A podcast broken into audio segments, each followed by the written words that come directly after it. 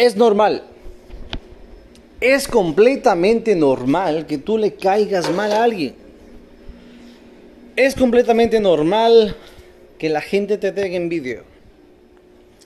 Es completamente normal que haya gente a la que no le agradas. Y tú me dirás, pero ¿qué estás hablando? ¿De qué hablas? Quiero contarte algo. Hay un libro que habla de las ventas y en él dice que el 50% de las personas que tú vas a conocer en la vida no les vas a agradar. No les vas a agradar. No es por cómo vistes, no es por cómo hablas, no es por tu nombre o por tu cara o por si eres delgado o si eres gordo. Simple y sencillamente tú no les agradas y nada de lo que hagas va a cambiar esa realidad.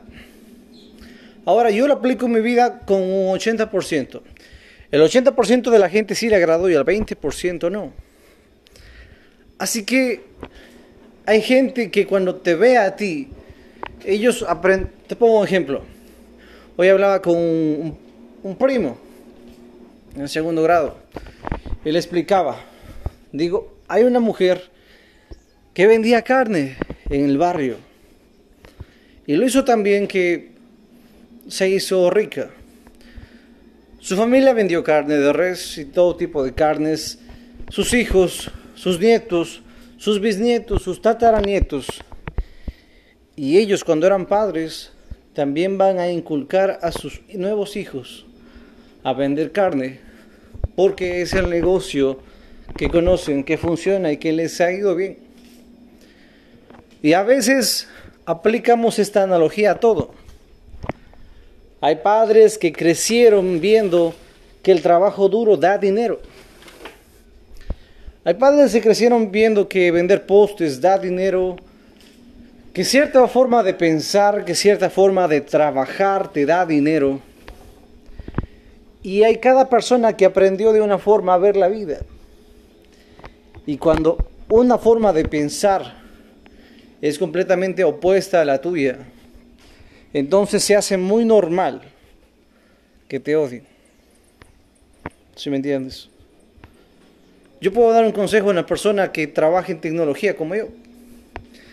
Y, si es que esa persona dice, mi sueño es ir a las Olimpiadas y yo le veo a un joven normal, como todo el resto, no veo ninguna cualidad atlética, dentro de mí lo más normal que va a hacer es que yo piense que es una completa locura lo que él está diciendo. Pero existe la probabilidad, la posibilidad de que él verdaderamente sea un buen atleta para las Olimpiadas, pero que yo no lo pueda ver. Y esto se aplica a todo. Mucha gente no podrá ver el potencial y las habilidades que tienes tú y no lo van a reconocer porque no se ve, porque no conocen, porque no saben. Así que cuando no le agrades a alguien, no lo tomes a pecho y simplemente continúa. Quería contarte esto porque a veces hay personas, incluyéndome, que hemos dicho, pero ¿qué hice mal? ¿Qué dije? ¿Por qué esa persona se porta tan feo conmigo si ni siquiera me conoce, ni siquiera le he hecho algo? Y esa persona me trata horrible. Y es así. Y por último, no menos importante, hazte, respétate y haz que te respeten. A veces me topo o me encuentro con clientes faraónicos. Un cliente faraónico es aquel que cree que te está haciendo un favor a ti por darte trabajo que puede controlar a qué hora tú comes, a qué hora tú trabajas, cuántas horas trabajas y que te dice el tiempo en el que tienes que terminar tu trabajo. Y tiene que ser excelente, tiene que ser de buena calidad y por supuesto tiene que ser a un precio muy bajo. Recientemente me topé con un cliente así. Quería que una obra que se hace en cinco días, quería que yo la entregue en dos. El problema, ustedes saben, yo trabajo en tecnología, en seguridad, en vigilancia. El problema es que esa obra yo podría acabarla en dos dedicándome mucho tiempo de trabajo hasta altas horas de la noche, pero necesitaba mínimo dos días más para verificar que el trabajo quede 100% certificado y sin ningún error, ningún problema. Pero esta persona no quería. Y vi que estaba alargándose y molestándose y dando muchos peros. Entonces yo por la experiencia que tengo, cuando me pasa eso, cuando un cliente empieza a llamar, a molestar, a, preguntar, le, te hace una misma pregunta 8 o 10 veces. Cuando un cliente muestra señales de ser problemático, en base a mi experiencia he aprendido que es mejor no hacer esos negocios. Ahora vamos, muchos dirán, pero ¿y tú necesitas el dinero? ¿Qué hago si yo necesito el dinero? Debes aprender a respetarte. Debes aprender que tú no dependes del cliente, el cliente depende de ti. Y que tú no estás obligado a trabajar con las personas, sino que tú escoges qué trabajos quieres tener. Si tú ofreces algo y te parece justo el trato tuyo y también te parece justo el trato al cliente y los dos están de acuerdo, deben seguir. Pero a veces nosotros no nos respetamos, dejamos que clientes, clientes nos insulten, que personas nos menosprecien, que nos digan cómo debemos hacer, qué debemos hacer y todo hacerlo al instante. Y créeme, amigo mío, que así no va bien las cosas. Hazte respetar. Si tu novio o tu novia te ponen leyes o reglas que tú no has aprobado, que no estás de acuerdo, hazte respetar. Valórate, ten carácter, sé firme. No dejes que la gente pase por encima de ti. Te voy a contar esto. Cuando una persona pase por encima de ti y esa persona se la cuente a otras más, y ya no será solo una persona que va a pasar sobre ti, serán cuatro personas que pasarán sobre ti. Y cuando el barrio se entere, todo un barrio de personas van a pasar sobre ti. Digamos que tú le prestas a tu vecino tu podadora. Y él cuenta al barrio que tú eres buena gente y que prestas la podadora. Tú para no pelear le prestas una vez, le prestas a otra persona, le prestas a otra persona. Y finalmente todo el barrio te termina terminas prestando tu, tu podadora. Y al final la podadora se perdió y nadie sabe dónde se perdió. Por eso es tan importante aprender a decir no. No quiero, no me gusta, pero de la manera educada. Por ejemplo, yo le dije, una cliente me exigía que haga su trabajo ese mismo instante que me trajo y que ignore a las demás tareas de otros clientes. Y me amenazó con que iba a dejar en otro local el trabajo. Yo pensé que no me iba a dar, bueno, me dejó el trabajo. Me llamó en dos horas y me dijo, que si ya está, yo dije, estamos en el orden. Y otra vez me dice que le diga que quiere dejar a otro lado, en, otro lugar, en los trabajos. Yo le dije, mire, si usted fuera una persona más educada, diría, sabe que no deseo muchas gracias, voy a retirar al equipo. Y le digo, usted es una persona mal educada, porque me está amenazando que va a dejar en otro lugar y usted no entra a un restaurante. A decir, si no me sirven rápido me voy a otro restaurante. Uno no entra a un local a amenazar que si no la tienen rápido se va a otro local.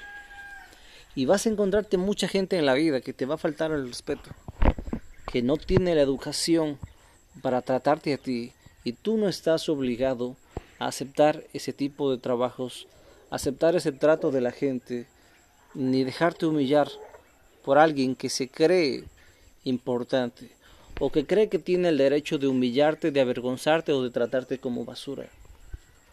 Así que las demás personas merecen respeto, pero tú también mereces respeto.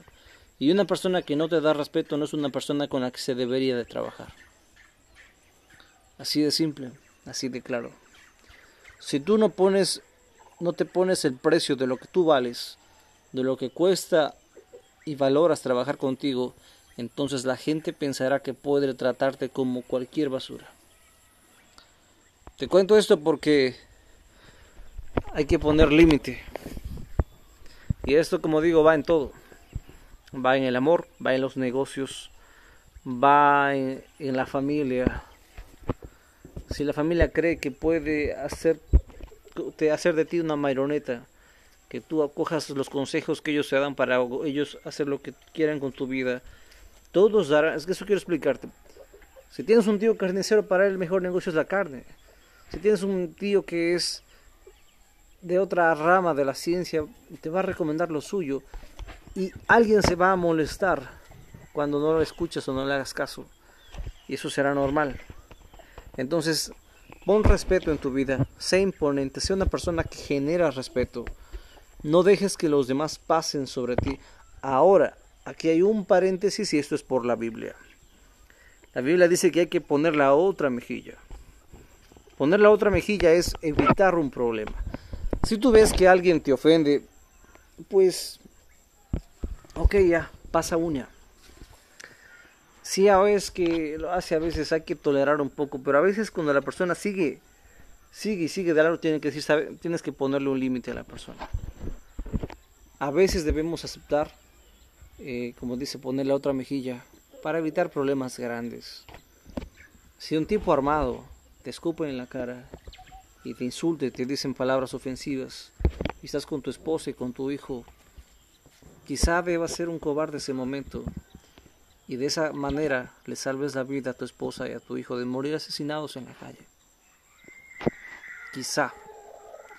No es lo mejor, pero quizá hacer el papel del tonto o del ridículo te pueda salvar la vida.